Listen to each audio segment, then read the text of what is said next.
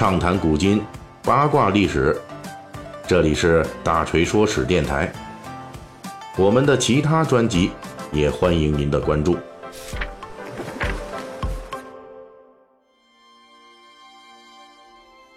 北京时间四月十日的二十一时，一场全球新闻发布会正式公布了人类历史上首次直接拍摄到的黑洞照片。这件人类空间探索史上的里程碑事件，啊，以及它后续连带的，咱们国内啊某图片网站围绕这黑洞照片的侵权与维权的争论，成为这几天的舆论焦点。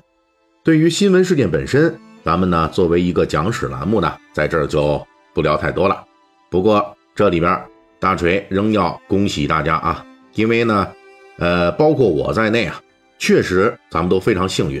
成为了人类历史上，也可能是太阳系这历史上第一批亲眼见证黑洞真容的吃瓜群众。这是名副其实的亲历历史、见证历史了。所以呢，本期我们就从这件事情啊说出去，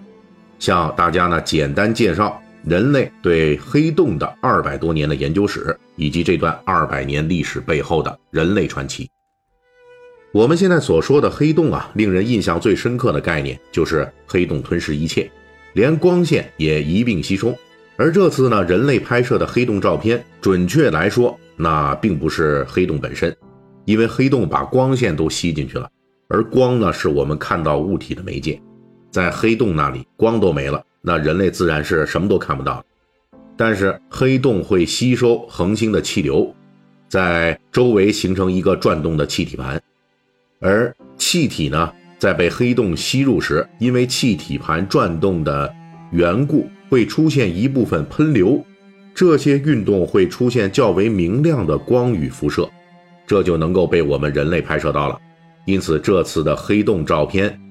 实际就是目前为止人类能够看得见的黑洞的最近的边缘。在历史上，人类对黑洞能够吞食光线特性的最早认知。早在公元十八世纪的后期就已经出现了，这距今呢已经有二百三十年以上的历史了。不过呢，在那个时候，科学家提出的概念是，宇宙中可能会存在一种天体，它的密度在与太阳相同的情况下，直径呢却比太阳大几百倍，它的逃逸速度可能会超过光速，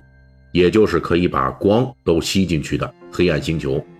当时的科学家们是根据牛顿的万有引力的理论提出这一概念的，而牛顿这些理论呢，对解释某些天体运行时有一定偏差，因此这些吸光的黑暗星球没有继续下去。到了1915年，爱因斯坦提出广义相对论之后，科学家们很快就意识到，广义相对论在把握黑洞相关概念方面是更有效的工具。就在这一年的年底。德国物理学家史瓦西根据爱因斯坦提出的广义相对论中的方程，计算出了爱因斯坦方程的第一个星体静态精确解。但是呢，这个解由此引申出来一种极端状态下的可能性，那就是一个天体如果质量足够大，它的逃逸速度将超过光速，这意味着包括光在内，没有人能够逃离它。这就是广义相对论基础上的黑洞概念的雏形。而且史瓦西还提出了一个数值，并称为史瓦西半径，小于这个半径的天体啊，即可视为黑洞。这是一个什么概念呢？按照现代天文学家的解释，如果把我们的生活的地球啊压缩成黑洞，那要把一万两千多公里直径的地球压缩到我国的这个一分钱的那个硬币那么大小啊。这儿呢，咱们就说一下，说这盘点人类关于黑洞的研究史。有两大特点，其中一个特点在这个爱因斯坦和史瓦西身上啊体现的特别明显，这就是事业并非由我亲手实现啊，而是事业因我而最终实现。什么意思呢？就是这个他们其实是这整个的这个最终过程中的最重要的人物啊，但是呢，他们并没有最终亲自去看到这个结果。也就是说，在黑洞研究史上。那些对这个研究有重要贡献的人，常常没有等到黑洞存在得到科学验证的那一天，他们就去世了。但是他们仍旧为验证黑洞的存在做出了历史性贡献。像史瓦西，他呢是德国科学院的院士，但是第一次世界大战呢，他却参加了德军作战。他为爱因斯坦方程计算出的精确解，是在炮火连天的东线战壕里边求出来的。他在寄给爱因斯坦的信中还提到，重机枪扫射的枪声干扰思路。作为对黑洞概念具有重大贡献的科学家，史瓦西甚至没有来得及意识到，同时也没有看到自己在方程中求出的这个数学解，在现实世界中会以黑洞的方式存在。因为就在相关论文发表之后半年，他就因病去世了。而且当时怀疑黑洞是否存在的科学家大有人在，即便是黑洞理论诞生的基石——广义相对论的作者爱因斯坦，也曾经一度对史瓦西求出的这个方程解代表的黑洞概念持怀疑的态度。但是呢，请注意。尽管如此，这仍不妨碍我们在拍摄到黑洞真容的今天，把这次拍摄成功视为爱因斯坦的又一次胜利。这是因为黑洞理论正是在爱因斯坦提出的广义相对论的基础上提出的。到了二十世纪六七十年代，黑洞的概念正式提出，其相应的理论也终于成型了。到目前为止，对于黑洞的产生和种类也有多种解释。从科普角度来说，我们大致可以把黑洞理论简单理解为：每一颗星体都有它的寿命。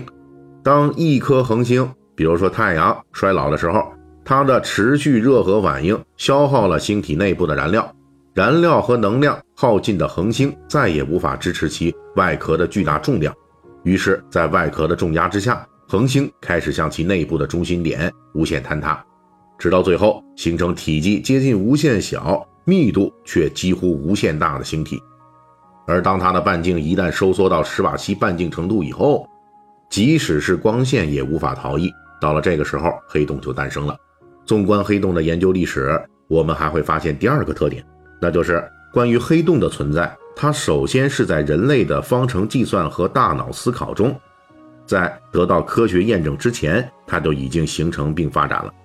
哪怕历史上的人类。一度无法理解它们在现实中存在，但是呢，方程计算和理论建构却预言了它确实是存在。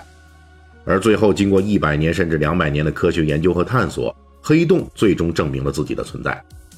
也证明了人类前赴后继的这些计算与思考是正确的。无论是爱因斯坦，还是史瓦西，以及奥本海默、霍金，乃至黑洞的命名提出者约翰惠勒。他们都没有等到黑洞照片问世的这一天，但是他们用自己的伟大贡献，在人类探索无限宇宙的过程中，证明了人类智慧蕴含的无限可能。本期大锤就跟您聊到这儿，喜欢听您可以给我打个赏。